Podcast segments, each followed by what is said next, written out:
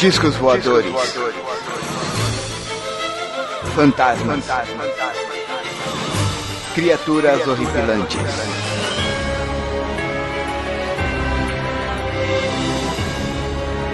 Este é Mundo Freak Confidencial.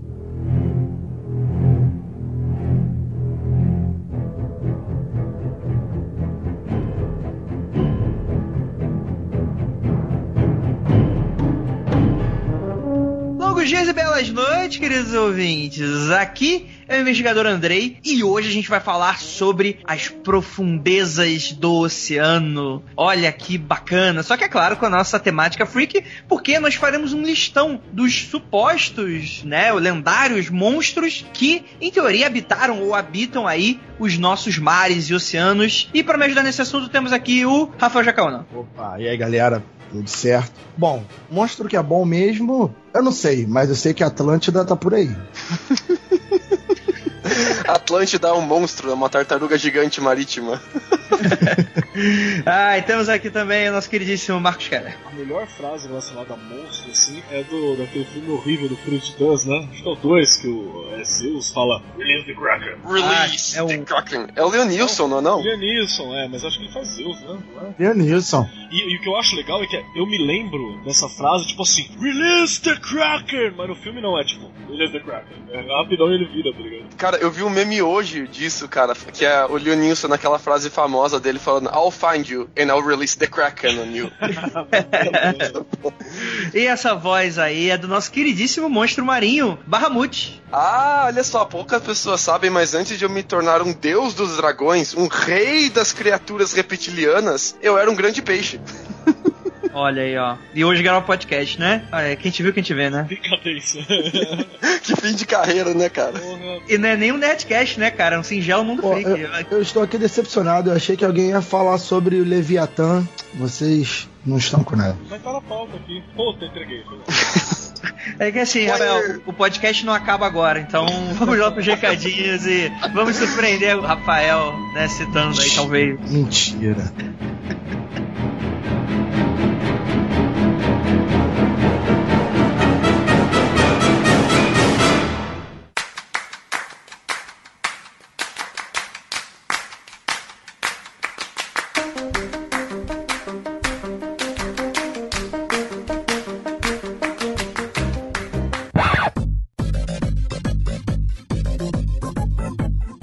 Chegamos aqui agora na área de recadinhos do seu Mundo Freak Confidencial. O episódio ficou incrível, galera. O papo ficou muito bom. Ele ficou tão bom que a gente quase perdeu o final do podcast inteiro. Deu um rolo. Meu áudio não saiu e um tive que ir no backup, só que no backup não tinha outro. Tive que pegar outro backup. Galera, fazer podcast no Brasil não é fácil. E é por isso que a gente tem aqui o nosso Jabex da Penumbra Livros.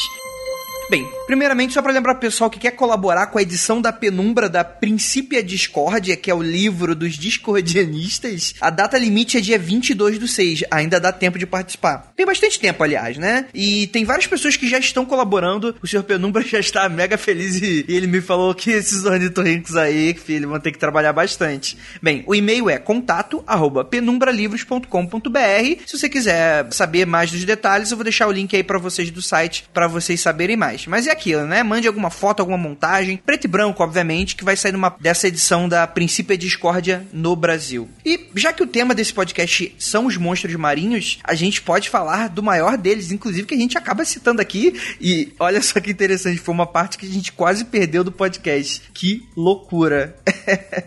Porque todos eles, né? Se você curte Cthulhu, Senhor de Relé e tantos outros, O Renascer da Magia, que é um livro que você só consegue aí, né? Essa edição fenomenal da Penumbra Livros, foi lançado e, para quem não sabe, né? A gente tá citando ele há bastante tempo. O Kenneth Grant, ele é um seguidor, ele foi um seguidor do Aleister Crowley, já que ele morreu já, né? O Aleister Crowley. E tem muita coisa sobre isso, sobre esse renascer da magia do século XX. O que é muito legal, é um livro bem denso, né? Bastante informativo. E olha que interessante, que coincidente a gente tá falando sobre isso. Tem um capítulo inteiro em que o Kenneth, ele compara, ele faz um paralelo com os mitos do Lovecraft com as divindades que aparecem no culto de Crowley. Olha que maluquice. É muita semelhança. E deixa aquela dúvida que a gente sempre se questiona aqui no podcast. Será as entidades do Lovecraft apenas imaginação ou uma inspiração não humana, né? Que atingiu o autor, é, tanto ele quanto Crowley, né? Que só deram nomes diferentes para as mesmas coisas. Bem, para quem não sabe, o Kenneth Grant, depois desse livro, entrou numa piração com esse assunto e nos outros livros da série ele entra em mais detalhes sobre esse assunto. E o Renascer, ele é uma introdução muito boa. E tenho certeza que a Penumbra vai estar em breve aí também trabalhando com outros títulos do Kenneth, se vocês tiverem um pouquinho mais de paciência, né? E ele disse também que uma galera tá reclamando que mora longe. Aquela coisa, né, galera? Frete, eu sei como é que é, eu tenho também minha lojinha. Sabe como é que o frete fica caro para regiões mais, mais distantes, sul, nordeste, norte, sempre um pouquinho mais complicado. Mas olha só que interessante, porque o senhor Penumbra, ele pensa em vocês, galerinha que mora longe. Com certeza. Se ele tá pensando em seres pandimensionais que estão tão longe da gente, por que não pensar aí quem tá morando em outra região pandimensional que não Acre, não é mesmo? Até o dia 10 dos 6, a sexta-feira que vem, ou seja, tem essa sexta-feira agora do lançamento do podcast, dia 3 até o dia 10 do 6, você vai ter frete grátis para todo o Brasil para quem quiser comprar o Renascer da Magia. Então você vai lá na loja da Penumbra, o link vai estar aí embaixo, loja.penumbralivros.com.br, coloque o livro no carrinho, põe o seu CEP, use o código FRETEFREAK vou soletrar para alguém que por algum motivo não sabe escrever isso, F R E T E F R E A K. Fret Freak, tudo junto, e escolha o meio de envio como PAC. E na hora que for fechar o pedido, antes de escolher o meio de pagamento, o desconto vai aparecer para você. O PAC vai estar de graça para você. Obviamente não o SEDEX, né? Porque afinal de contas, né? Vamos lá, né? Muito custoso aí, né? Levar essas criaturas pandimensionais aí para ouvintes distantes. Então é isso. Espero que vocês gostem. Agradecer novamente o apoio aí da queridíssima Penumbra Livros e fiquem com cash.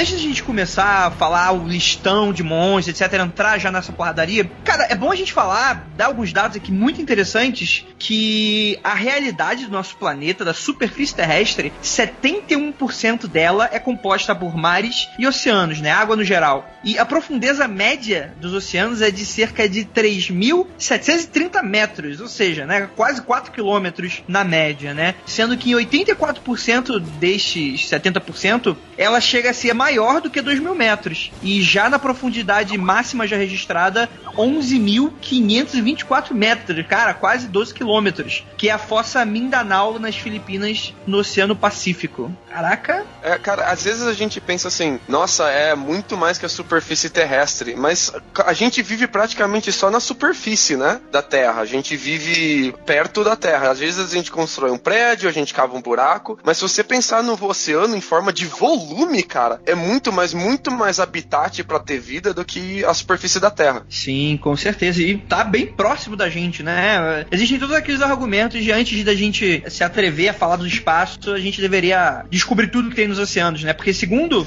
uma, uma professora da universidade lá do Rio de Janeiro, né, da UFRJ, a Lúcia Campos, ela fala o seguinte, que apenas pouco mais de 1% do que existe nos mares é conhecido pela ciência. E com tanto espaço e condições distintas de desconhecido, é quase impossível não associar a, a lar desse tipo de, de lenda, de criatura, o que é, é um conceito bem interessante, aliás. É, o mar ele sempre teve muito associado, né, cara, ao imaginário, da, do descobrimento e tal. Isso só começou a modificar mesmo do século XX pra cá, né? Quando você começa a ter esse, esse pensamento de talvez pra fora do país, pra fora do planeta, pra fora assim. Mas normalmente era o mar, né? Problema foi quando nós descobrimos tudo, praticamente, é, baixou um pouco, né, esse tesão do mar pra É, mas a gente não acabou todas as fronteiras marítimas ainda, né? Além do vasto volume de água que tem para ser explorado, tem também as grandes profundezas marítimas que nem os instrumentos mais tecnológicos nossos hoje em dia conseguem aguentar a pressão. Nossas Marianas tá aí, né? Exato. Quanto mais a gente desce nas profundezas do oceano, mais a vida muda, mas ela não deixa de existir. Ela consegue driblar a falta de luz até, né, cara? O interessante sobre essas criaturas, esses peixes, e enfim, essas criaturas que estão muito abaixo, é que se acreditava que eles só poderiam viver naquela, naquela pressão. Depois de um tempo, fizeram pesquisas e conseguiram coletar algumas dessas espécies mais profundas. E eles conseguem viver numa pressão muito menor né, bem próximo à superfície, tiraram as criaturas, botaram em aquários e elas continuaram vivas. Isso é, as formas de vida se adaptam de formas praticamente sobrenaturais. A criatura vive a pressões gigantescas, sai da pressão e continua viva. É impressionante. Não vira uma couve-flor, né, na superfície, né, sei lá. Né, é, não explode. Enfim, a criatura vive em cima do quanto vive embaixo e a gente tá falando de 7 mil de profundidade, pressões que, que transformariam um submarino nuclear numa latinha de cerveja, praticamente.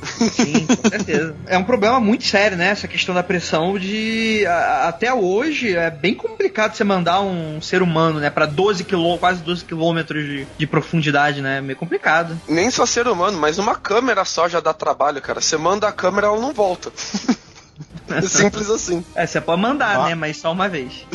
É, é, é, muita pressão. A pressão é essa comparação mesmo. O submarino, o metal começa a ranger e você já deve ter visto isso em filme, repetindo aqui, que a quantidade de pressão aumenta por centímetro. E quanto mais fundo você vai, maior a quantidade de peso por centímetro no casco de qualquer superfície. No caso, eu tô falando casco, né? Supondo que você vai mandar um submarino, por exemplo. E quando chega a mil, dois mil metros de profundidade, literalmente o mar esmaga essa superfície, pegando o que tá dentro, jogando para fora, e por aí vai. É, você... é um bagulho é, de é sinistro. Né? É muita força, muita força. Tanto que um dos problemas de mergulhadores são isso, né? Quando o mergulhador vai muito fundo, mais do que 30 metros, para subir ele tem que ter todo um tempo para submergir por causa da questão de pressão, com toda a lei de boiler e por aí vai. E cara, o mergulhador em si, cara, ele já não é uma profissão, né? Sei lá, você pode fazer também por, por hobby, né? Mas além de ser uma, uma profissão que você precisa muito bem, tá muito bem instruído sobre o que você vai fazer, porque assim, só nessa questão de você, por exemplo, subir rápido demais, já te dá problema, já te deixa zureta, né? Mas eu também tava lendo que é uma profissão que você não dura muito tempo nela, né? Você tem um limite de alguns anos, porque realmente isso pode te deixar com problemas graves, né? É, eventualmente uma sereia canta e te atrai pro fundo do mar e você não dura muito, né? É pelo que eu tava lendo, tipo assim, entra ar pelos seus ossos, Cara, dá umas merda muito louca, assim. Tem uma galera que tem que ficar um tempo em câmera hiperbárica, né? Pra voltar a normalizar bagulho de pressão e tal. A minha mãe, já falei pra galera aqui, ela é, foi policial militar há muito tempo, bombeira e tal. E ela também era instrutora de mergulho e trabalhava com resgate relacionado a mergulho, né? E, mano, é, é um bagulho de louco, cara. Mar, eu fui em alguns treinamentos, tive a chance de entrar assim. Não mergulhar profundamente, mas, meu, na hora que você tá na altura das ondas, assim, só você e o equipamento pesado pra cacete, que, que não te dá tanta mobilidade, pelo menos não dava há, sei lá, quase 10 anos atrás. E aí, você tá na altura do mar, você não vê mais barco, você não vê mais porra nenhuma. É fogo, velho. Muito louco.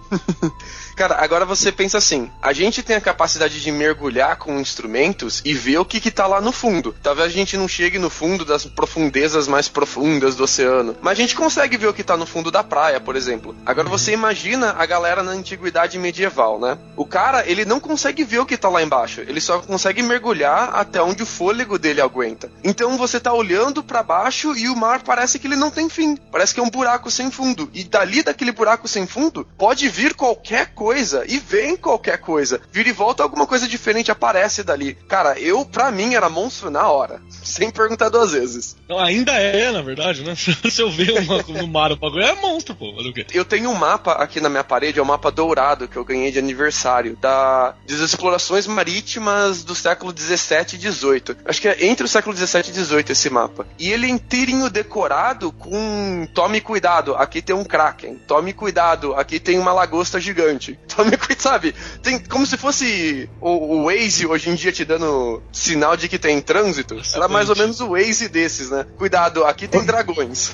Hoje em dia os mapas vêm mostrando isso, só que na versão vamos colocar aqui o termo real, que é cuidado, aqui tem pedras, cuidado, aqui tem Recife. Mas naquela época o pessoal não sabia necessariamente o que, era. Então, ó, quando vai ali, alguma coisa agarra o seu navio e afunda ele, destruindo o casco dele. Com a explicação, sei lá, é um monstro gigante, então vamos lá. Ou você pode pensar na forma de justificativa humana. Por exemplo, eu sou um capitão respeitado, eu sempre tomei as decisões certas, ou a minha tripulação me adora. Aí eu meto meu barco em uma pedra gigante que eu não vi por causa de uma cortina de neblina. O que, que eu vou falar pra minha tripulação? Ah, foi o monstro que atraiu o nosso barco e eu não pude desviar. Ou a pessoa realmente acredita que alguma coisa atraiu o barco para aquele desastre, né? Algum monstro, algum tipo de força. Porque às vezes você não consegue ver qual é a tendência da maré do oceano e ela, ela muda de direção e leva o teu barco para onde ela quiser, cara. Olha só, an antes que esse programa continue dessa forma, deixa eu deixar uma coisa bem clara aqui. Lucas, sou eu o believer,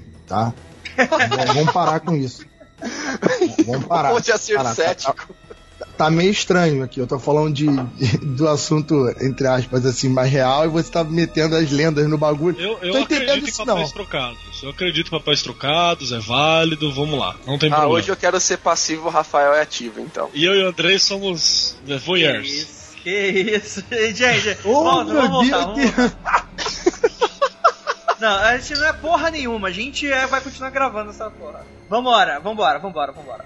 É interessante porque a gente tá falando exatamente na antiguidade, no período medieval, e alguns episódios atrás eu, eu- eu falei que eu me recusava a acreditar que o cara na antiguidade ou no, no medievalesco ele era tão idiota quanto as pessoas achavam, né? A gente gravou inclusive um episódio sobre o Pedra da Gávea, cara, que uma das primeiras civilizações do planeta usava barcos e explorava o mundo todo, né? Fazia comércio com o mundo todo. Então essa coisa de o medieval, mil e pouquinhos anos, olhar pro mar e achar que só tem capiroto debaixo d'água, eu- não sei se, se vale tanto, né? Porque a gente tem gregos, né? Tem, tem bastante dessa coisa também, né? E aí? Mas, Andrei, aí, aí tem uma, uma quebra, né? Tem uma quebra muito grande do conhecimento. Quando não estou dizendo que o pessoal da época medieval eram obtusos, mas a informação que eles continham, que chegou neles por causa de uma série de restrições culturais, de interiorização da população, então é, é meio que teve um retrocesso desse conhecimento. O que o pessoal na Grécia sabia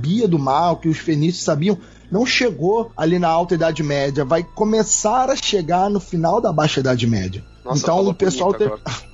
Então o pessoal teve uma quebra dessa, dessa corrente de conhecimento. Ele teve, eles tiveram que se reconhecer, se readaptar a essas informações. Então todas essas lendas voltam muito forte. O pessoal da Idade Média realmente não eram obtusos, ignorantes e por aí vai. Só que esses conhecimentos para eles estavam um pouco fora do, do seu alcance naquele momento. E, e tem outra, Andrei. Eu vou guardar esse assunto e vou fazer só uma vírgula agora, mas eu vou guardar ele para uma pauta específica no futuro. Os ouvintes aguardem. Mas são dois campos do conhecimento diferentes. A sua capacidade de raciocinar de forma lógica e ser calculista, ser um grande navegador, ser um grande engenheiro, construir barcos, não está necessariamente relacionado com as suas crendices. Você tem, por exemplo, um dos maiores cirurgiões de transplante de coração dos Estados Unidos, que modernizou a cirurgia de transplante, um dos caras mais geniais da medicina atual. Ele também acredita, por exemplo, que os egípcios eh, foram uma farsa da história. Ele acredita que foram os cristãos que construíram as pirâmides do Egito. Ele acredita em astrologia. Ele tem todo esse um monte de conhecimento em um canto, em uma área da cabeça dele, e na outra ele tem toda uma série de crenças dele que eu não vou fazer julgamento aqui de valor se é certo ou de errado, mas que você normalmente não espera de uma pessoa que tem tanto conhecimento, que é tão culta. Então É que você uma coisa é a técnica, né? Que ele possui É. a técnica ali, a- o trabalho, lidar, né? É, e, e como é que você, como é que você Ah, então faz você- pra justificar alguma coisa quando a sua lógica falha? Por exemplo, eu tava dando o exemplo dos tripulantes de uma expedição, por exemplo. O cara é um tripulante experiente, então ele sabe navegar, ele sabe limpar o convés, ele sabe como as velas funcionam, ele tem todo um sistema de lógica e engenharia na cabeça dele. Aí, de repente, o céu muda em meia hora, calma, tempestade gigante que ele nunca viu na vida. Como é que ele vai explicar um negócio desse? E na cabeça dele veio um monstro pelo céu, cara. Sim, cara, me convenceram, me convenceram. Terceiro. Acho que, acho que faz sentido, acho que faz sentido. Aê! Team 7.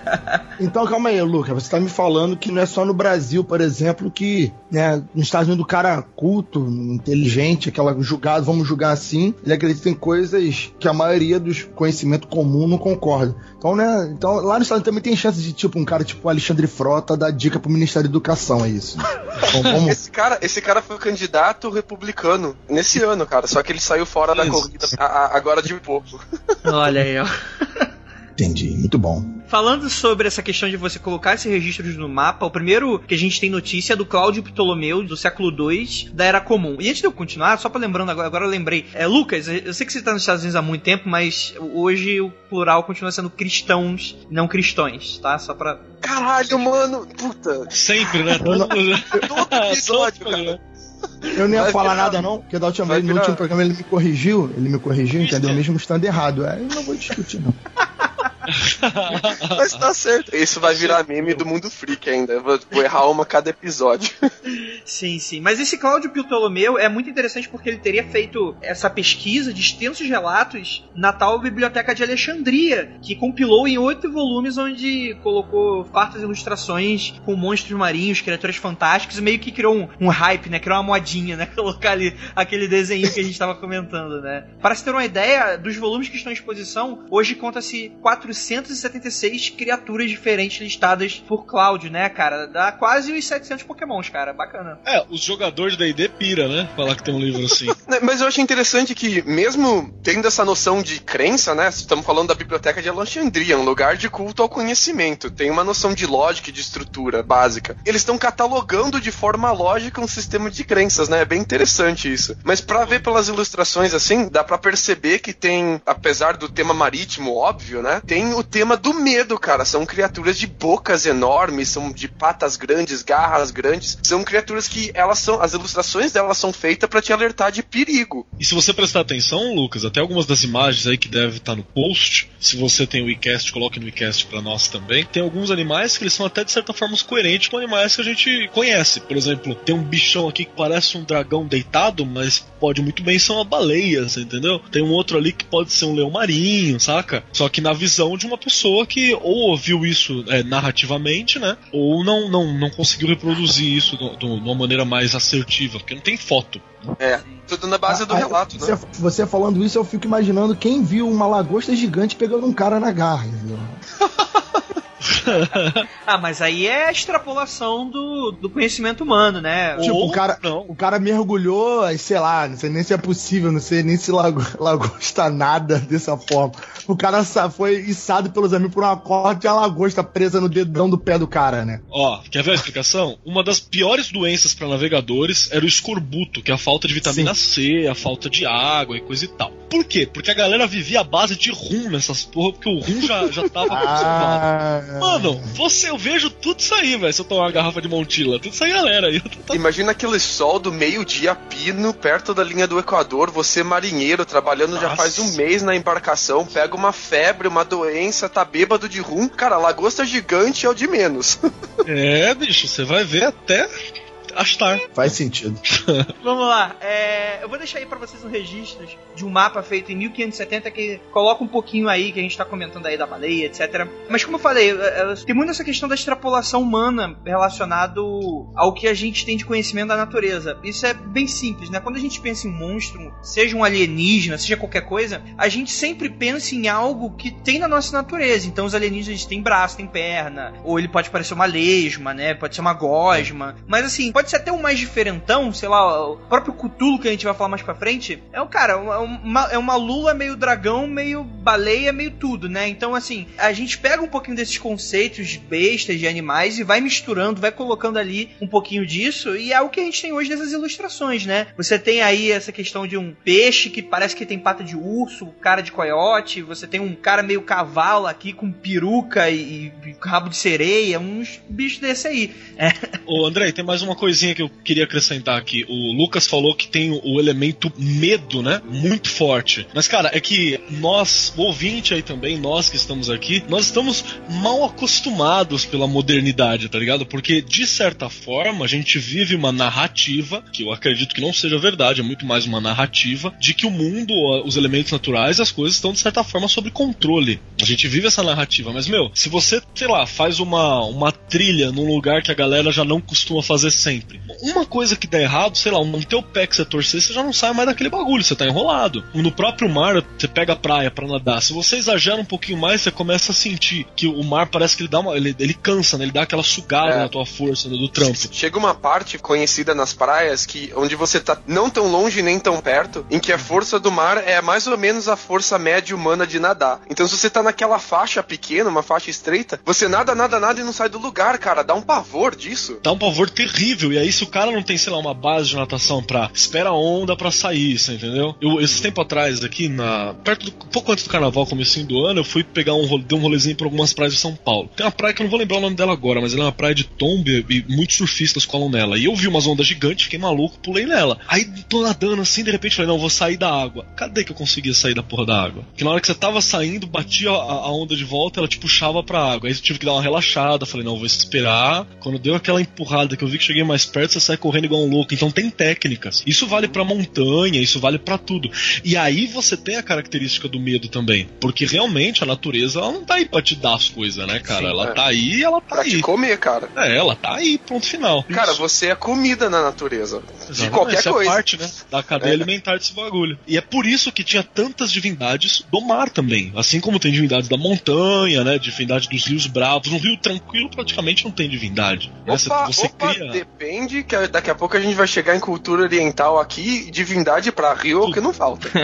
pra tudo, né, cara? Tem Oni e, e coisa e tal, que é tipo guarda-chuva utilizado no, na era Meiji, tá ligado? Que fica Deus guarda-chuva.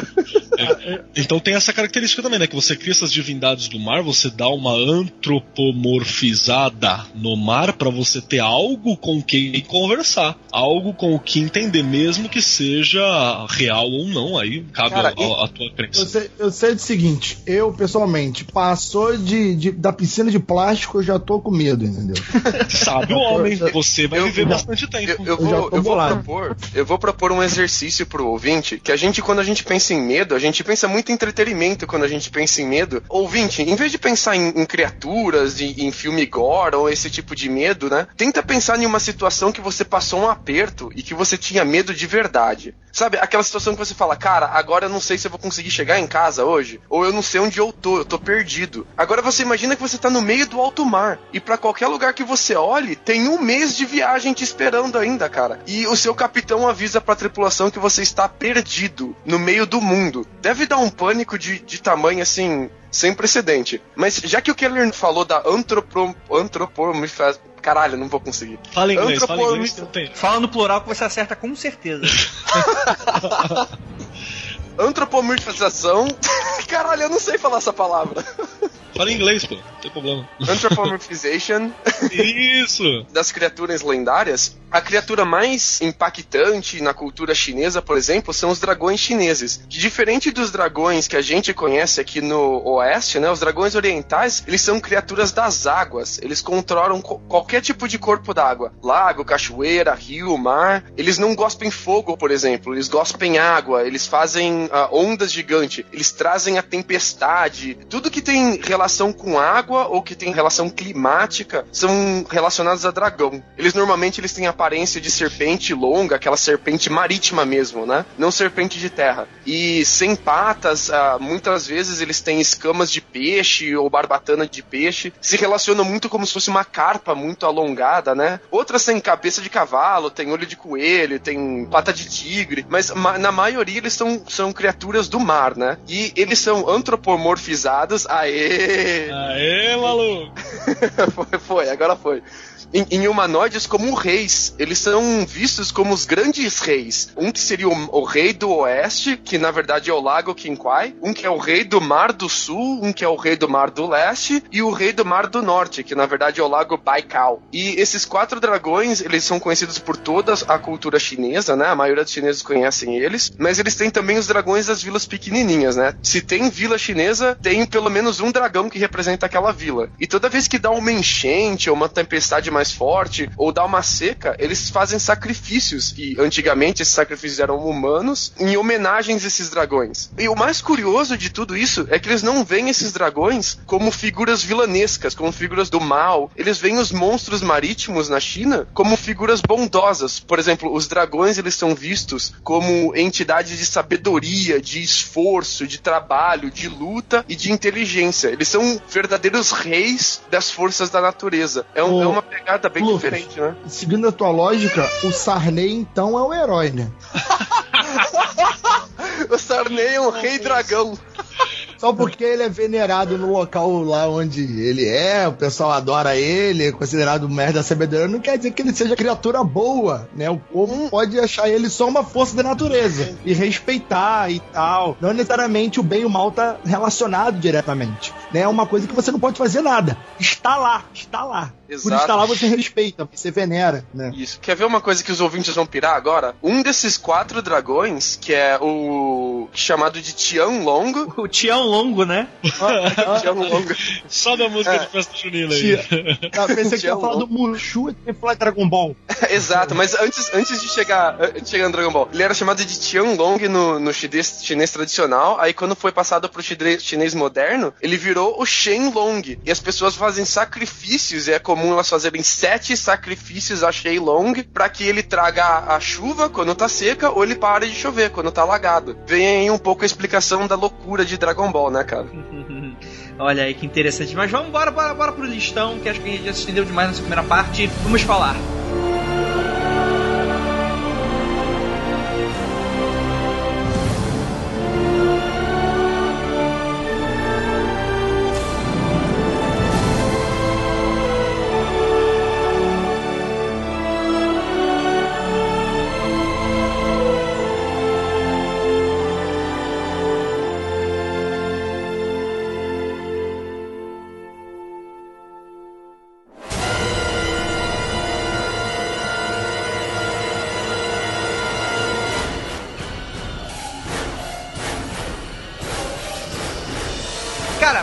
gosto muito das criaturas bíblicas.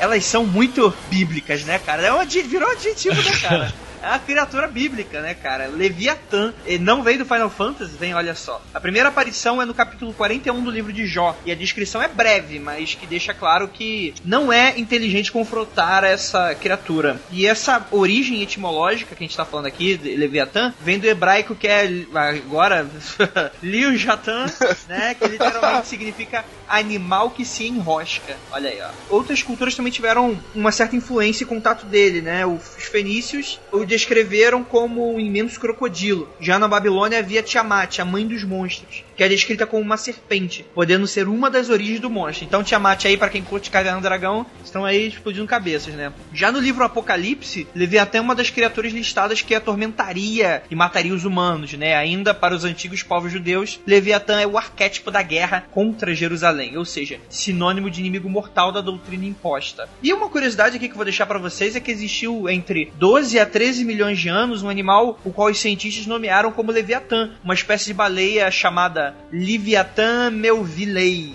cujos fósseis foram encontrados no deserto de Piscoica, no sul do Peru. Tem esse nome por causa do Herman, Herman Melville, né? Que é o autor do Moby Dick, né? Tem esse Isso, nome aí. isso, exatamente. Aquela baleia virada no giraia, possessa pelo demônio do Moby Dick. Sim, cara, tô vendo aqui umas imagens, vou deixar aí pra vocês no post. Cara, é uma baleia. Cara, é, é uma baleia com dente, cara. Calma aí, calma aí, calma aí, calma aí, calma. Baleia não tem dente, não, Andrei? Não, calma, deixa. Verdade. Vocês, oh, calma aí, antes de eu terminar, vocês me interromperam. Eu sei que baleia tem dente. Só que não é um dente, né, cara? É aquela coisinha pra ficar batendo, batendo pedrinha, né? É tipo cavalo, né? Não, cara, é tipo um leão, sei lá, um dragão, essa porra. Não, tô falando, a baleia, baleia olha só, gente, quero dizer o seguinte, que baleia tem dente, ok? Tá? Baleia tem dente. Só que o André quer tamanho. dizer, quer dizer que o dente da baleia não é aquele dente que tu vê, tipo um animal predador, entendeu? O dente fica lá na boca. A baleia fica lá dentistando, entendeu? Tipo de cavalo, sabe? Que cavalo tem dente, mas o cavalo, tirando quando ele sorri, ele não fica mostrando o dente dele pra comer capim. Eu acreditei que foi o que o André quis dizer. Pra satisfazer a dúvida aqui, ó, os maiores cetáceos, conhecidos popularmente como baleia, eles são membros da família dos otodoncetes, que também inclui os golfinhos. E tem também baleia branca, baleias bicudas. A principal diferença entre as duas subordens, otodoncete e não otodoncete, é que na Mysticete os dentes estão ausentes, sendo substituídos por cerdas de material queratinoso. Então, ponto para o Andrei. Chupa! Você tá falando que baleia não tem dente. Não, ele tem não dente do jeito que a gente conhece, mas ele tem como se fossem dois cascos enormes que se fecham, né? Uma verdadeira armadilha pra qualquer tipo de bicho, né? Talvez dê mais medo do que dente de verdade, né? Ver um negócio gigante desse jeito. Não, não, não, não, não, não. Perdeu, Ah. perdeu. Não tem dente. Se fudeu. É, vambora, vamos pra frente. Leviatã, cara, o que, que vocês acham? Assim, qual foi a primeira vez que vocês escutaram falar sobre? Do. Yu-Gi-Oh!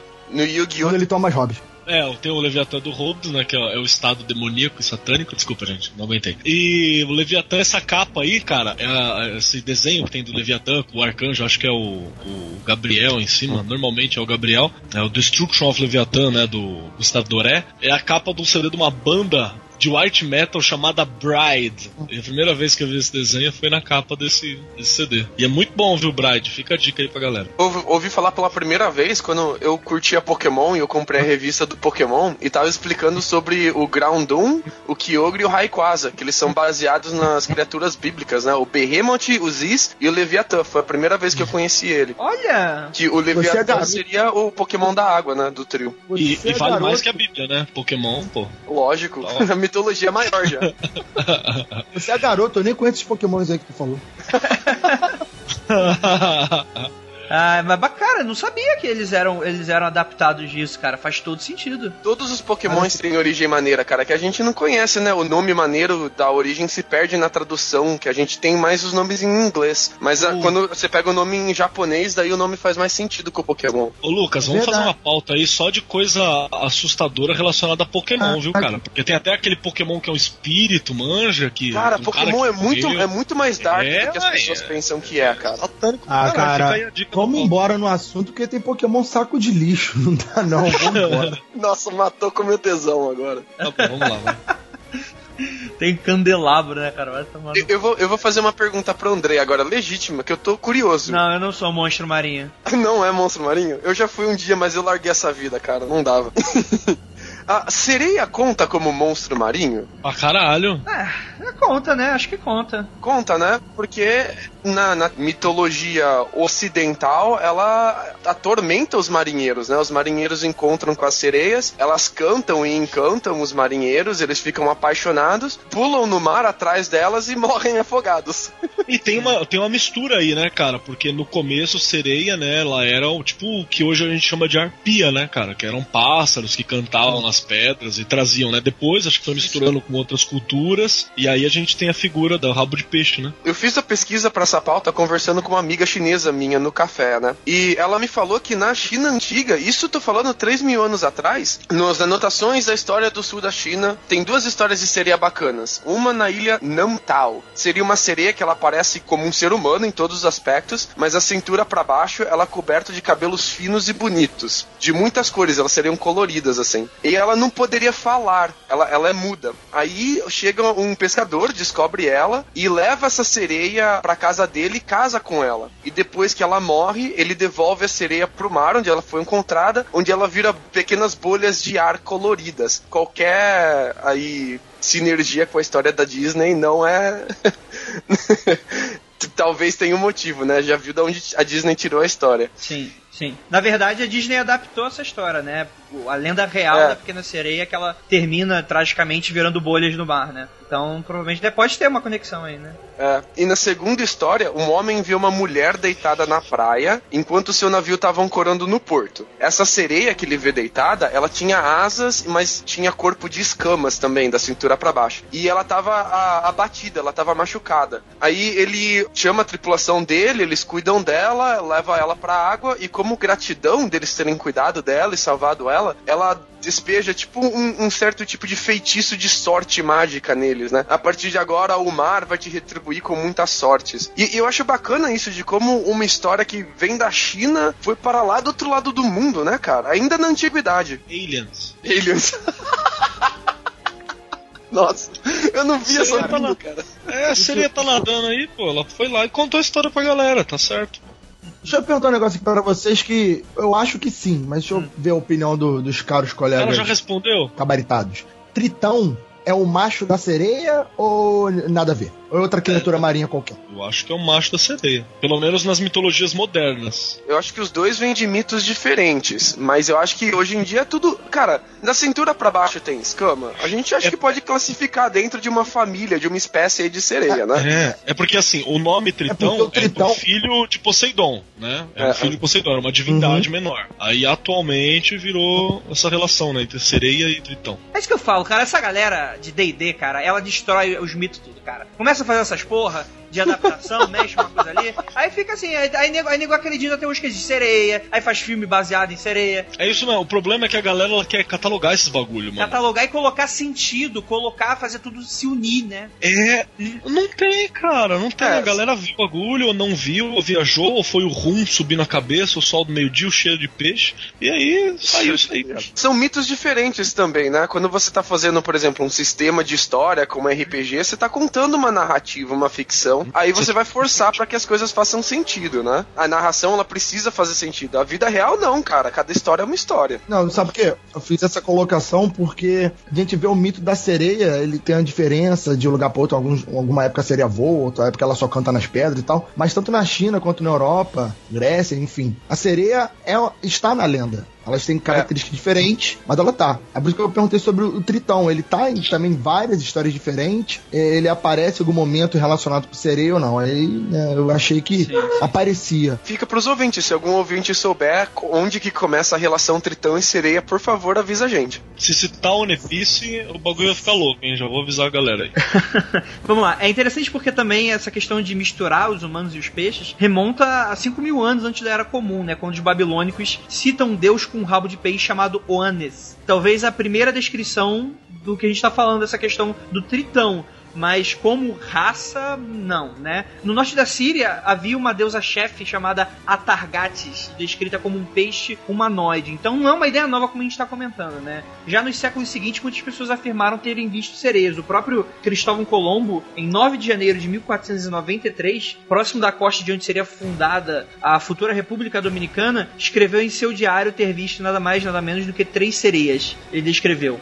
Elas não são tão bonitas como nas pinturas, uma vez que possuem aspectos masculinos.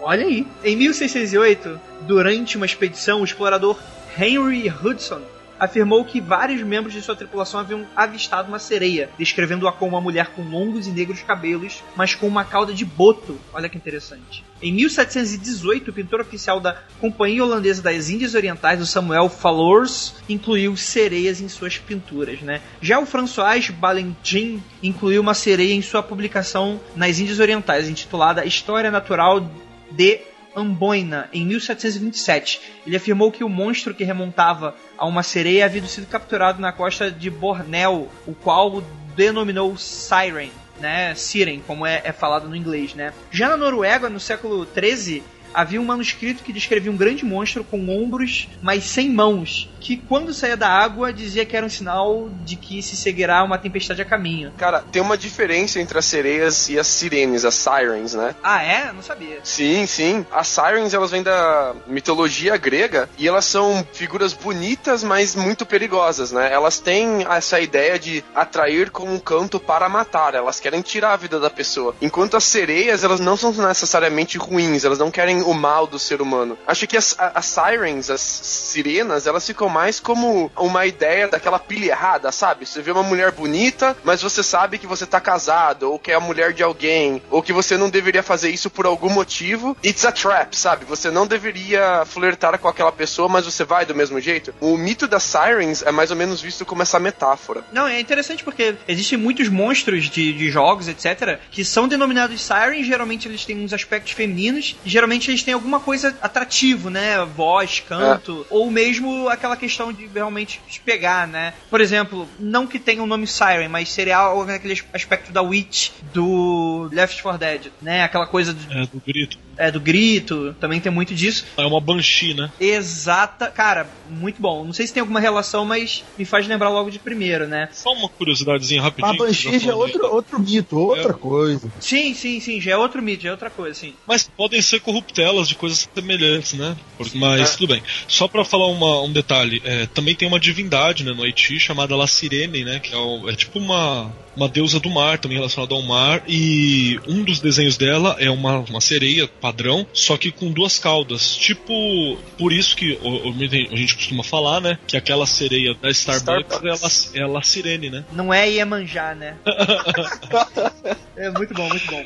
O Bernard Helvelmans, caralho, que porra de nome é esse? Bernard Helvelmans estudou criptozoologia, que é o processo no qual o animal desconhecido é chamado de monstro, como vocês bem sabem, a gente sempre está falando sobre, inclusive esse é um episódio sobre criptozoologia. E ele escreveu que o processo de mitificação, por vezes, pode ser levado ao ponto de modificar o objeto além do reconhecimento. Por exemplo, o peixe-boi que tem um peitoral grande, aparentando ter mamas, né? E um corpo que se reduz a uma cauda similar a de um peixe, sempre foi identificado em ambos os lados do Atlântico, como se fossem sereias fascinantes, apesar de, de não ter uma- um rosto feminino, né? Mas realmente existe um pouquinho dessa, desses relatos, né? E eu imagino também Yara pode ter nascido aí de um peixe-boi. Caraca, na moral, agora eu entendi a história do rum. Ah. Porque o cara confundir um peixe-boi com uma mulher, o cara tem que estar muito doido, meu amigo. O cara tá O cara três que- meses sem ver mulher, sem ver nada. o cara tem que estar muito louco no rum, meu caro. Caraca. Cara, mas aí eu acho que a gente tem que, que extrapolar um pouco a situação. Que a gente conhece o peixe-boi, né? Porque a gente estuda, vê documentário, lê livro, vê ilustração. A gente sabe o que, que é um peixe-boi. Agora tu imagina, você tá desbravando o novo mundo. Você tá acima da água. Aí tu vê aquela forma, tipo, metade submergir, tu não vê muito bem o rosto, porque ele ou tá fugindo de você, né? Ou mesmo se aproximando, não é o tipo de bicho que levanta a cabeça, dá um pescoção assim. Não, tipo, você vê um bicho lá boiando, né? Aí tu fala, caralho, que porra é essa? Aí dá uma rabada assim na, na, na água e mergulha. Cara, nasceu aí o mito da sereia. Não, pra mim não tem nenhum mistério. Ô, Andrei, sabe, sabe quando as pessoas veem miragem no deserto? Sa- Sim. Sabe quando as pessoas estão andando no deserto, a cabeça fica muito quente, começa a ver miragem? E se isso acontecer no oceano, por exemplo? Estão lá faz um, um mês que toma sol a pino todo dia, o cara começa a ver miragem. Ele tá lá sem ver mulher faz um mês. Ele olha pra água, cara, putz, mulher na hora. Aí ele se joga na água, morre afogado, devia estar louco de rum. Nasce aí o mito da Serene, alguma coisa traiu ele pra água, né? Sim, sim. Ó, tem duas curiosidades antes da gente pular pro próximo, que é o seguinte. O Witcher 3, eu não sei se os Witchers têm, têm isso, mas eles fazem uma brincadeira com o mito da sereia, com o mito da arpia, toda essa corrupção que teve. Então tem uns bichos que são tipo umas sereias que ficam na água quando você tá no barquinho, sei lá. Aí quando você se aproxima, elas levantam com asas. Então meio que seriam como se fossem sereias, só que com asas de arpia. E elas conseguem ficar tanto embaixo d'água quanto voar. Então eu acho que é um easter egg interessante pra quem estuda mitologia, né? Bem bacana. Outra coisa foi que eu vi um documentário sobre questão de sereia e muito se diz que o mito na Grécia nasceu por causa dos egípcios. Aí tu fala, caralho, o que, que tem a ver uma cultura do deserto relacionada a isso, né? Só que é interessante porque existia muito dessa questão. Se a gente tem essa questão do hoax hoje em dia, lá na antiguidade também tinha. E muita gente queria ganhar dinheiro, tinha muito trouxa pra cair.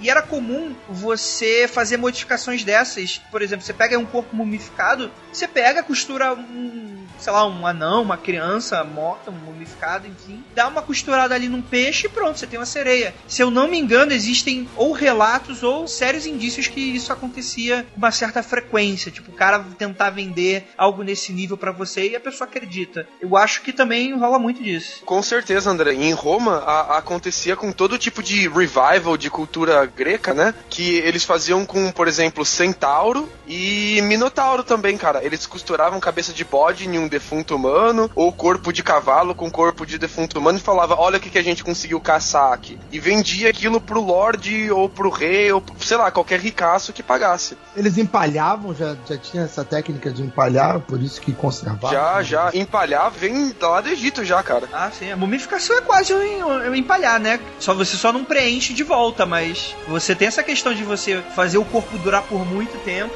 Só não tem essa questão, tipo, não vai ficar exposto, né? Tu vai enterrar. Mas daí pra empalhar, eu não vejo como um volume tão grande.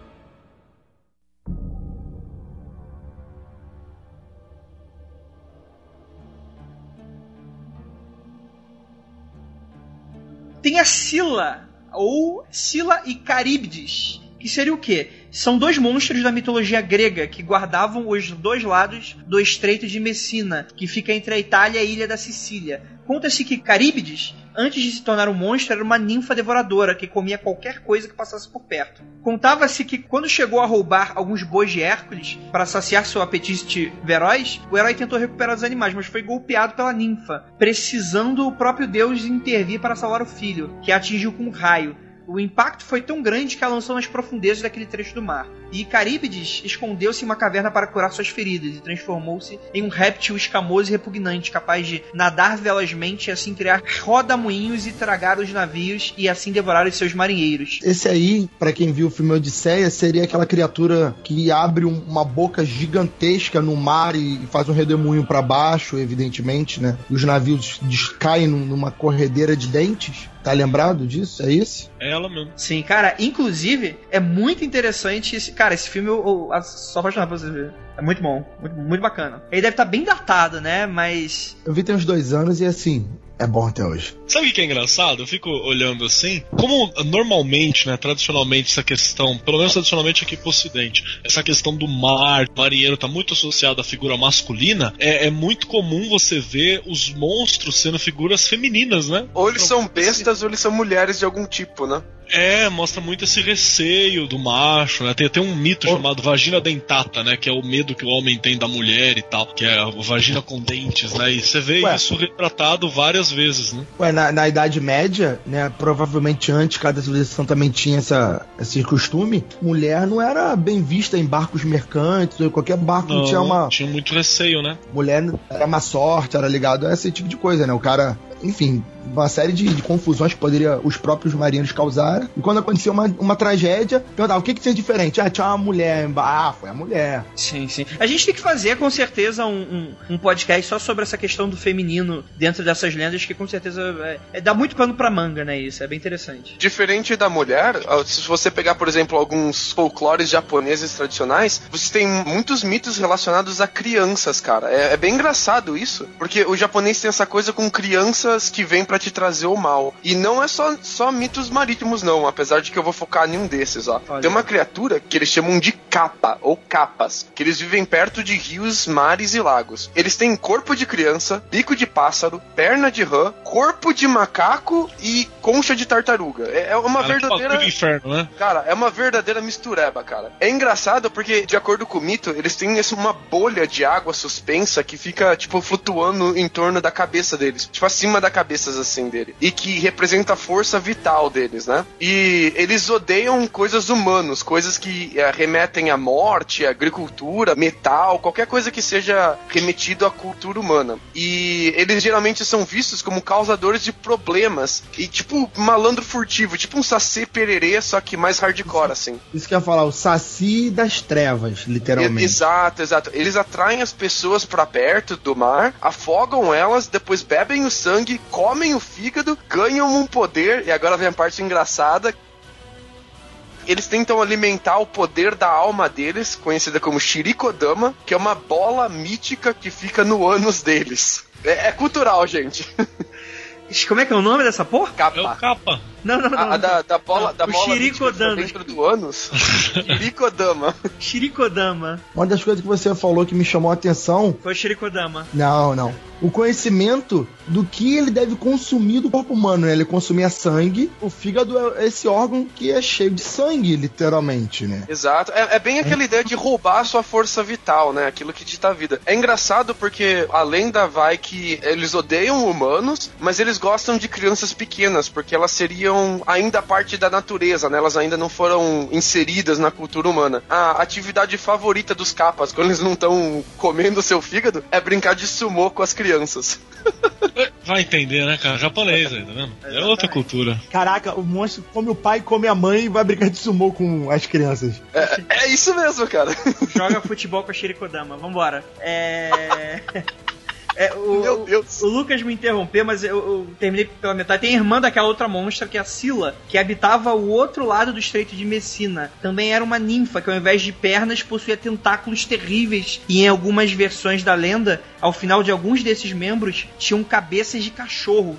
que uivavam Caralho. atraindo os marinheiros para devorar. Olha que horror! Em outras, Sila possuía seis cabeças presas em longos pescoços que se enrolavam nos marinheiros, matando-os contra as rochas, além de tentáculo que crescia indefinidamente, tornando-a uma criatura horrenda e mortal. Já na cultura pop, olha que interessante, a Sila aparece no anime Cavaleiro Zodíaco, como um dos generais marinas de Poseidon, e no game God of War também. É um dos monstros que Kratos precisa exterminar para prosseguir sua aventura. A Siren também aparece como um do general de Poseidon, se eu não me engano. Olha aí, ó, provavelmente. Agora, vocês falaram aí da Atlântida, dessa questão da Ilha Monstro. Cara, tá na cultura pop. Ilhas em forma de tartaruga, né? Monstros. É. Tem naquele anime. Anime não, naquele desenho do Simba, que é, eu acho muito legalzinho, não sei se é da Dreamworks ou qualquer que valha. Tem o Avatar, a lenda de Aang, que apesar de ser uma coisa mais oriental mesmo, né? Tem uma mistureba ali de. de, de uns tigres meio tartaruga gigante em formato de ilha que aparece tanto na, na versão do Aang quanto na da Korra, né? Que são a- animais sagrados, inclusive, pra mitologia do Avatar. Mas essa ilha monstro ela tem na- nas lendas realmente, que ela seria Aspilochelone. Olha que interessante. Ou Aspidokelone. Que vem de uma combinação do grego de aspis, que significa algo veneroso, ou até mesmo um escudo, e chelone, ou quelone, que eu imagino que talvez seja uma, uma pronúncia mais correta, referente à tartaruga.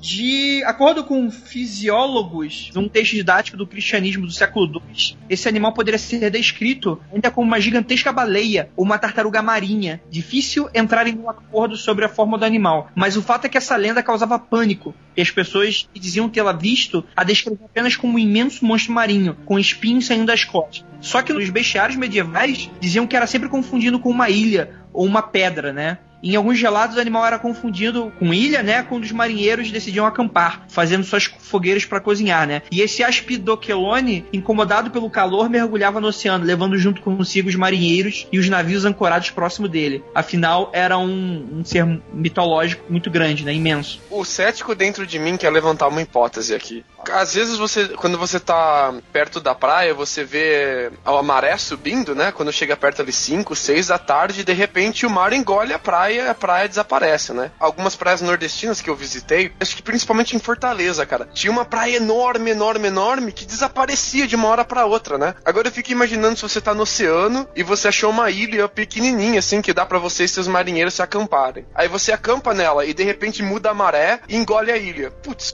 tartaruga gigante na certa. Sim. Muito legal, cara. Olha que interessante. Para os irlandeses, já Zaratan era o nome do Aspidokelone e para os árabes era uma das chamadas maravilhas da criação, citado inclusive nas lendas do marinheiro Simba, como eu tinha mencionado do desenho, e nas histórias das Mil e Uma Noites. Até no Chile, conhecido como Cuero ou Ride, é conhecido como o devorador, né, de qualquer coisa que existe, qualquer coisa que entre em contato com ele, inclusive enganando marinheiros para levá-los à morte. Em um manuscrito alemão consta a lenda de São Brandão, onde Aspidokelone é chamado de Jasconius. Diz que os monges e o santo estavam navegando quando avistaram uma ilha e resolveram acampar para celebrar a Páscoa. E acabaram por adormecer nas costas do gigante e, por sua vez, acordou por causa da fogueira do acampamento. Então os monges correram para o barco para se salvarem. São Brandão relata que aquela ilha se movimentara era Jasconius, o monstro lendário. Olha que interessante, me lembra muito também aquela criatura do Discworld, né? Que tem aquela lenda, né? Não é lenda, né? É real realmente, da tartaruga que carrega o mundo, né? No Discworld. É bem legal, cara, é bem bacana. Inclusive, era muito legal que começa a narrativa é, com os especialistas estudando esse. Pra quem não sabe, humor em inglês é bem isso, tipo meio guia do mochileiro das galáxias, né? Então eles estavam tentando descobrir Será fêmea ou macho, né? se era fêmea ou macho, né? eles queriam olhar pra ver qual é. Imagina, tu ir pro, pro fim do mundo pra descobrir se era fêmea ou macho o bicho que tu tava carregando. É, é, é foda, cara, é, é adoro, adoro. Alguma consideração pra gente antes de passar pro próximo? Vejam a lenda de Young, cara. É o melhor cartoon que eu já vi na minha vida. Inclusive o Korra também é bem legal, cara? Vamos falar agora do Kraken. Olha só, cara, Kraken, sério, cara, é foda, né? Pra começo de conversa, o Kraken, ele não tem nada a ver do que as pessoas geralmente pensam, né? Primeiro porque ele não é um mito grego, ele é um mito, na verdade, nórdico. As pessoas confundem isso. Na verdade, no- no- na lenda lá do Perseu, não tem Kraken. Só tem no filme, cara, e no remake, né? No filme daquele de, da década de, sei lá o que, de, de Shirikodama, não sei quando é o filme principal, mas o Kraken, ele é. Ele Não, foi é pego. Não, não, não, não. Não, não. Para tudo. Você tá me dizendo que Hollywood tá me enganando. Nossa! Ah, não, cara. Você tá quebrando meu mundo, velho. Pô, daqui a pouco tu vai falar que Rei Leão é história verídica. Parei. Cara, É, chama Hamlet. Sério, as pessoas têm que parar de, de fazer remake de mitologia grega, cara. Eles erram tudo, cara. Tudo, tudo, tudo, cara. Tudo. Deus do céu, gosta de transformar Hades em demônio, gosta de fazer essas bobagens. Mas enfim. O Kraken, na verdade, é mitologia nórdica, né? Esse animal seria responsável por naufrágios e toda sorte de desgraças marinhas. Era o terror dos mares do norte. E suas lendas eram conhecidas a princípio na costa da Noruega até a Islândia e depois por todos os marinheiros europeus. Ataques descritos como grandes tentáculos envolvendo as embarcações, aquela coisa bem clássica, né? Devorando seus marinheiros, povoando a imaginação de muitos, que diziam ter o Kraken mais de 1,6 quilômetros de comprimento. Acho que tá um pouquinho exagerado. Sendo que em termos comparativos, uma baleia azul, maior animal marinho conhecido, tinha cerca de 33 metros de comprimento. Mas essa lenda ficou restrita aos nórdicos, né? Se espelhando em todo o globo, com as grandes navegações. Há relatos de ataques da fera na costa da Angola, por exemplo, e até descrições científicas do animal, dessa vez relatando que tinha 800 metros de comprimento, né? Acredita-se, no entanto, que poderia ser uma lula gigante, não sendo maior que 12 metros de comprimento ou ainda a lula colossal, um animal que poderia atingir um pouco mais, cerca de 13 metros. 13 metros é metro pra caramba, hein, cara. É muito, é muita cara, muita coisa, muita coisa, né? Você tinha uns- umas embarcações pra tipo 10, 7 pessoas entre os nórdicos, 13 metros é metro pra caramba. Sim, sim. Mas, cara, pra mim não, não, não tem muitas dúvidas disso, não, cara. Você vê até hoje esses tais de, de, de Lula colossal que aparece morto na praia às vezes. Cara, pro cara ver isso, né? É claro que eu não acredito que eles atacavam de qualquer forma, né? Até porque, cara, a gente lembra muito dessa questão da cultura pop como os tentáculos sendo algo bem rígido, que bate, quebra tudo. Mas, cara, Lula é um bicho muito molenga, né, cara? Tem um vídeo muito legal de, um, de uma Lula fugindo de um, de um navio. Aí o navio tem um pouco daquele. Não sei se é um respirador, não sei que porra é aquela que é no. Não sei se é no casco ali, enfim. Aquelas janelas de escotilha, tipo, aquela janelinha redonda, não é? Não, é menor, é um negócio de amarrar a corda só. Tipo, é o tamanho de uma bola de golfe. Uma- um povo grandão, tipo, 50 vezes maior que aquela porra, consegue se passar por ali e fugir. Vou deixar o vídeo aí que é muito engraçado. Ô, André, eu, eu sei qual é esse vídeo, mas não se engane. A Lula é uma uma das criaturas mais fortes, assim, proporcionalmente Sim, falando. sim, é sim. muito, muito forte. Então, se uma Lula de 13 metros realmente tivesse a intenção, provavelmente ela conseguiria segurar um navio desse que a gente tá falando do, do tempo, cara. Um navio atual, não, mas um navio aí, uma caravela, por exemplo, eu tenho, assim, quase certeza que uma Lula de 13, 15 metros conseguiria fazer isso. A Lula é muito forte. Cara, eu, eu não sei se segura uma caravela, mas um barquinho segura, isso é certeza. 13 metros é bastante, cara. De acordo com a CNN, a maior que já encontraram foi na China, a de 13 metros, né? E o tentáculo dela, apesar dela estar morta, ela fazia espasmos com o tentáculo ainda. E, tipo, se ela batesse em você, você era arremessado longe, cara. Que louco, mano. É, porque tem essa característica também, como o cérebro da Lula é uma coisa mais simples, né? Existe uma, uma certa independência dos membros, né?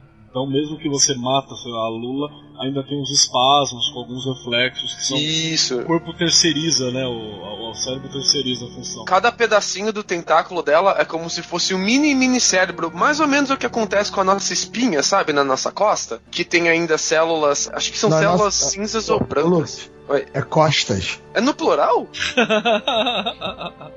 Como assim, cara? Isso- Eu tenho mais que uma costa? Aí eu desconheço. Nunca vi ninguém falar costa para as costas de alguém, a não ser. Estamos no Pasqualecast. Ah, achei, achei, achei. O plural é Shirikodama. É, é O André, cara, próximo. ele ficou fascinado com o Shirikodama. Eu acho que o. André, ele quer alguém que busque o Shirikodama dele, cara. Ele vai tatuar Chico da Onda. Ia falar besteira muito cabulosa, deixa pra lá. Vambora. Também tem o crocodilo irlandês, que em 30 de julho de 1915, Ah, durante, esse aí é bêbado. Na Irlanda, né? E é verde, é verde ainda. durante a Primeira Guerra Mundial, um submarino alemão modelo U-28, o Underseeboot 28, pronúncia Underseeboot. Não, isso aí eu não sei se é, se é- se é alemão. Não sei, gente, alemão. Torpedou o navio britânico Iberian, que imediatamente afundou. A tripulação do U-28 viu uma criatura sendo jogada no meio da explosão, dois destroços e entre a coluna de fumaça, né? E algo que descreveram como um animal marinho gigante que ficou visível na superfície por cerca de 15 segundos. Ou descreveram como um grande crocodilo com cerca de 18 metros de comprimento e pés parecido com os de pato. Olha que interessante. Atualmente existem alguns crocodilos marinhos, é bom salientar, né, que a gente tá falando aqui, que podem medir entre 6 e 7 metros e podem ser encontrados no Oceano Índico, Pacífico, na Indonésia, na Nova Guiné e no norte da Austrália. A Irlanda fica bem longe, lá no Oceano Atlântico Norte. Então, é estranho, né? Andrei, eu não quero discordar da, da, pesquisa dos caros colegas aí, mas eu acho que o crocodilo marinho chega até mais de 8 metros. Eu acho. Porque ele, se eu não me engano, eles são os maiores crocodilos. Ô, oh, deixa eu contar uma história pra vocês. Conta. Vamos lá, tá. Ah, rapidinho. A, minha avó sempre falava assim que, recebeu uma carta do tio avô que mora em Alagoas e ele tinha um jacaré. Aí a gente não acreditava, né? Achava que era coisa da minha avó, assim, da cabeça dela, assim, de, de zoeira dela, coisa assim. Aí minha mãe foi lá e ele tinha um jacaré, cara, você acredita? Em casa, assim, tipo, jacaré ia no laguinho perto da casa dele e entrava na casa. Tipo de bobeira, Cara, assim? É, mano. E ela mandou foto do caralho do jacaré, velho. Eu falei, porra, um, um jacaré, mano. Isso, isso, é errado de tantas formas. E ele ficava, tipo, livre, assim. Aí voltava pro lago, vinha. Eu vou contar uma história mais bizarra ainda, então. A minha ex-namorada. Ela era um jacaré, né? Acaba, acaba, acaba. A reptiliana? Não, não, não. Oh. Essa é uma ex-namorada minha que ela era bem aventureira, assim. A família dela adorava vários tipos de aventura, assim, de fazer trilha e esse tipo de coisa. E a avó dessa menina morava na Flórida. E na Flórida tem invasão de jacaré. Tem jacaré demais, assim, dá que nem praga, sabe? E eles começam a entrar pelas casas, pelos lagos, pelo meio da cidade, assim. Então eles liberam a caça ao jac... acho que é crocodilo lá, não, não é jacaré. Eles liberam a caça ao, ao crocodilo para dar uma controlada na população, mas só em certos meses do verão, assim. Então o que, que a avó dela, a avó dela, 80 anos, faz para caçar o crocodilo? Ela pega uma varinha de bambu e coloca um arpão na ponta da varinha de bambu. Nesse arpão, ela coloca uma galinha morta sangrando. Ela suspende o bambu em cima de um lago. Aí, a hora que o crocodilo pula com aquela bocona aberta, fecha e pega a galinha, o gancho pega o crocodilo, ela puxa ele, ela, e com ajuda, claro, puxa ele pra perto dela e ela mete uma peixeira na cabeça do crocodilo. E daí ela faz sopa de crocodilo na janta. Dizem que a calda é uma delícia, hein? O shirikodama do crocodilo é uma delícia. Não falei nada dessa vez, tô quietinho. Ah, não. Não, não. É interessante pra gente fechar essa coisa do crocodilo gigante, né, do oceano. É, uma curiosidade aqui. Foi recente a descoberta de um fóssil denominado como Machimosaurus rex, Machimossauro rex, com cerca de 120 milhões de anos na Tunísia, que os cientistas estimam que possuíam cerca de 12 metros de comprimento e pesava cerca de 3 toneladas. Essa descoberta foi divulgada em janeiro de 2016. Vou deixar uma imagem de como é que seria. Seria um crocodilão muito louco. E é isso. Enfim. Melhor definição não há. Lógico e evidente que ele era oceânico, né?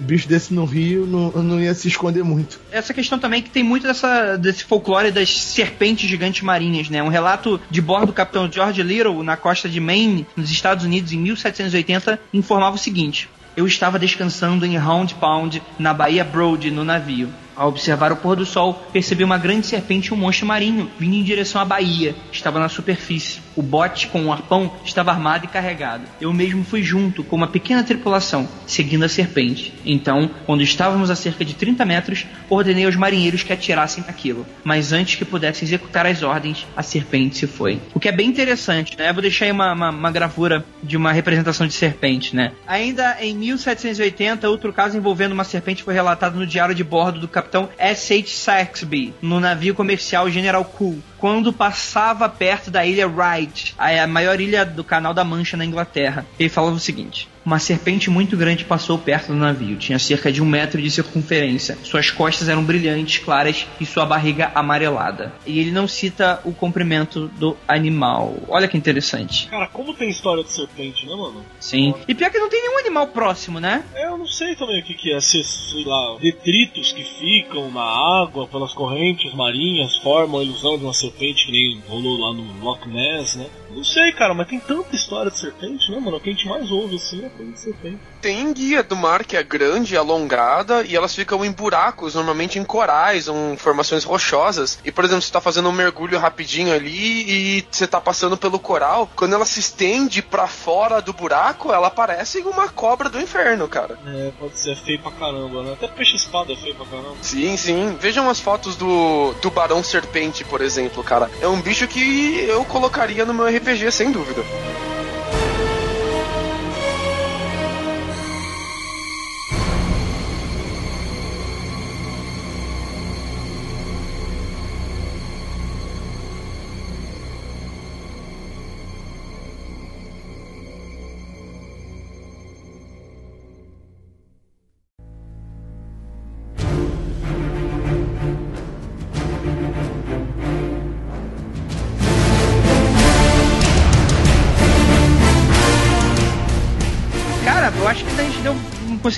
Bem uma geral, cara. Eu senti só falta do Bahamut. É, eu acho que o Bahamut pode falar do Bahamut aí. Ah, vocês querem que eu explique essa criatura? Por favor. Por favor, por favor. Você tá aqui pra isso. Eu tô aqui pra isso, nossa senhora, que responsabilidade. O Bahamut, ele é uma das poucas criaturas árabes que ganhou notoriedade no mundo ocidental moderno, né? Ela denota de mais ou menos mais de 3 mil anos atrás e como se fosse um grande peixe gigante, um peixe de tamanho imensurável que diante dos olhos humanos o causaria loucura porque ele não conseguiria ver tamanha criatura. Esse peixe, ele fica em cima de um mar de, de nada. É um mar de escuridão, um mar de vazio. E ele navega por esse mar de vazio. Em cima da costa desse peixe fica um touro chamado Kujata, um touro de rubi que ele teria asas, ele teria várias cabeças, aí de repente mudando do, do relato você tem algum tipo de, de touro diferente, né? Mas a ideia é que é são, são bestas, umas empilhadas em cima da outra, e que em cima desse touro ficariam sete fases da Terra, mais ou menos como se fossem sete eras da Terra, né? Mas não no sentido climático geológico, no sentido mitológico mesmo, né?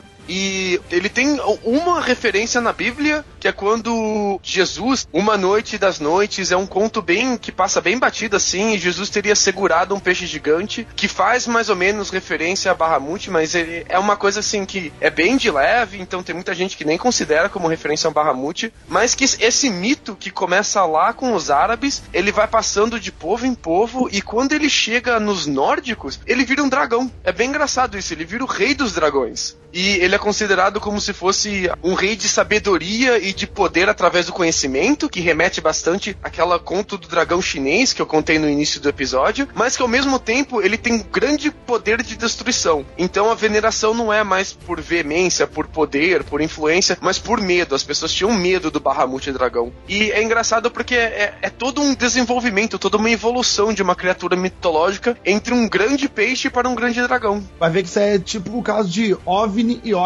É a mesma coisa, só que quando ele muda de ambiente, muda de nome também. Sim. Só, só acrescentar uma coisa, o André, que eu queria falar também que fatos, né, entre aspas, assim, que a gente tem, e que eu acho que a gente até citou um deles no, no, no Mundo Freak aí, al- algum passado, ou foi na página do Mundo Freak no Facebook, que tem aquele barulho, né, que de baixa frequência, que às vezes a galera diz que, acho que o National Oceanic and Atmospheric, whatever lá, que, que teria capturado Do Bloop.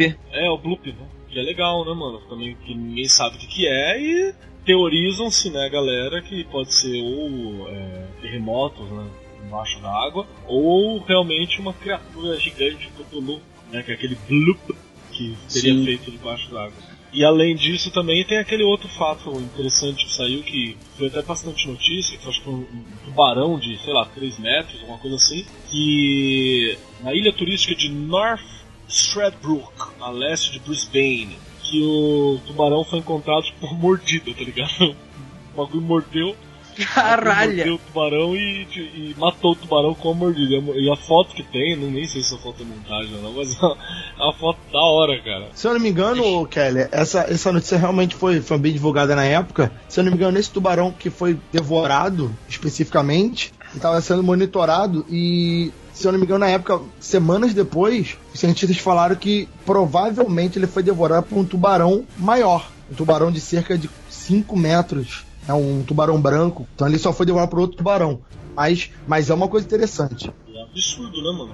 Uma mordida, dá uma olhada. Olha a foto aí. Uma mordida, puta, é gigante, assim.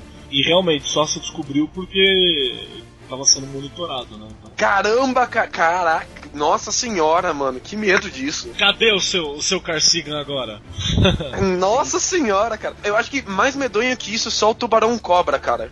Ou, ou o tubarão Ah, é. enguia. Ele tem só 2 metros, mas ele tem 300 dentes, cara. Não, imagina. 25 fileiras na mandíbula, 300 dentes, cara. O vídeo tá aí na pauta, cara. E eu, eu tava vendo antes da gravação. E é uma coisa assim, aterrorizante. É tipo, é um pesadelo, cara. É, ele saiu do meu pesadelo.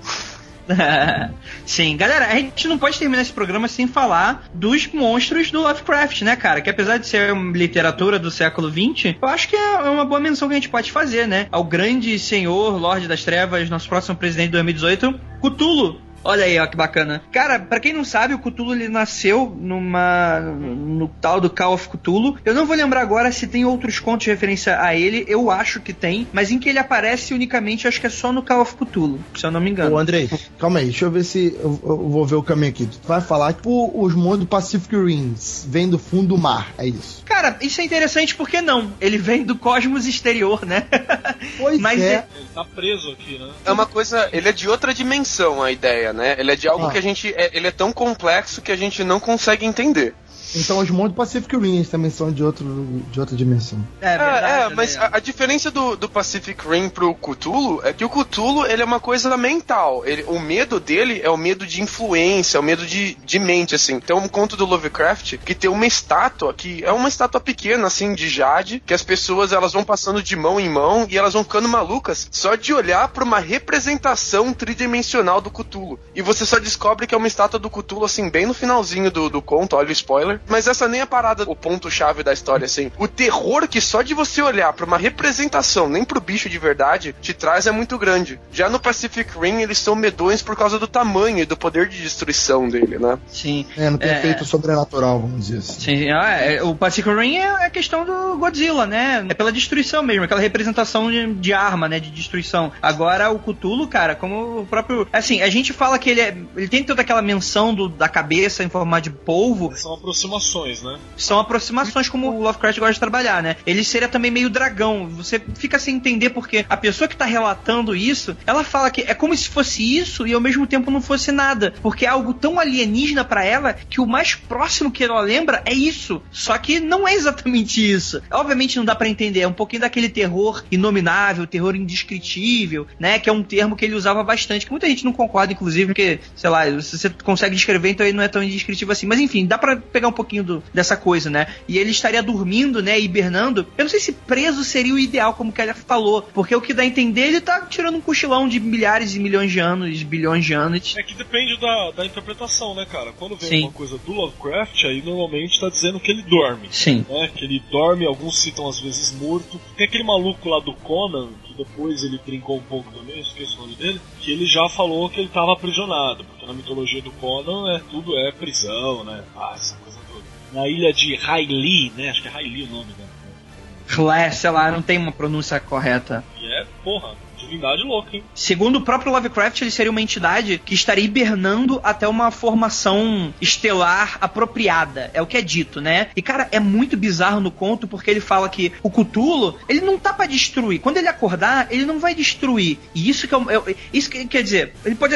É interpretação, vai ter interpretação de qualquer um, mas não tem algo certo que ele vai fazer. Então ele fica aquele cara meio que, tipo, tu não sabe qual é, mas sabe que vai dar merda. Porque é citado que ele vai ensinar a humanidade a Cara, deixa eu pegar aqui uma. Acho que é melhor a gente pegar uma, uma referência mais direta. Deixa eu pegar aqui. Será o apocalipse, né? Será o dia da revelação. O que, o que ele vai revelar ninguém sabe, mas vai revelar. Bem nessa ideia, bem nessa ideia. Então no conto chamado de Cthulhu tem esse trecho que, cara, eu acho incrível.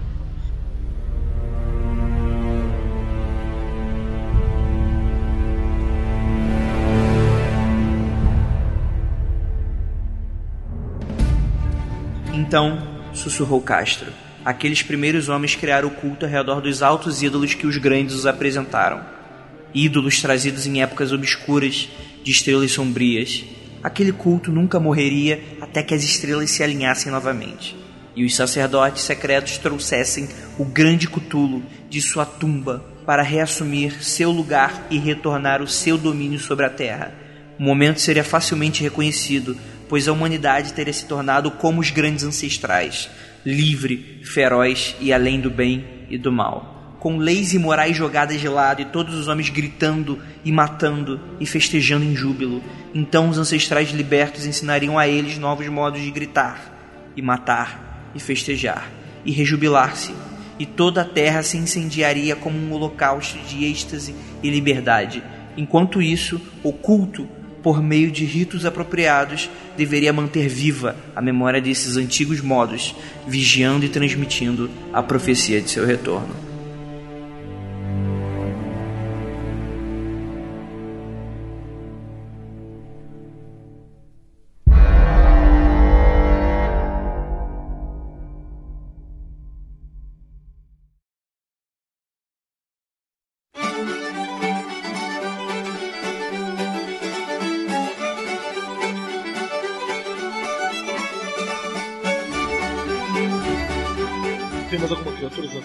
Foi? Eu acho que não, acho que já foi. Eu tenho uma criatura mitológica pra falar. Fale. É um jacaré mitológico, que ele também é conhecido como Edson Gomes Cardoso Santos. Ele começou a ser venerado mais ou menos na década de 90, começo de 2000. E seu poder mágico era o poder da dança e coreografia, cara. Os brasileiros chamavam ele de El Chan. Olha que ótimo. Aonde veio isso, cara? É o jacaré do El Chan, cara. Ah, o jacaré. Não, todo mundo entendeu, Lucas. É... Tá. Eu tô. Eu tô. Eu tô, eu tô, cara. Eu, eu, eu, assim, esperava isso do Shiro Kodama, entendeu? Esperava isso. Sei Cara,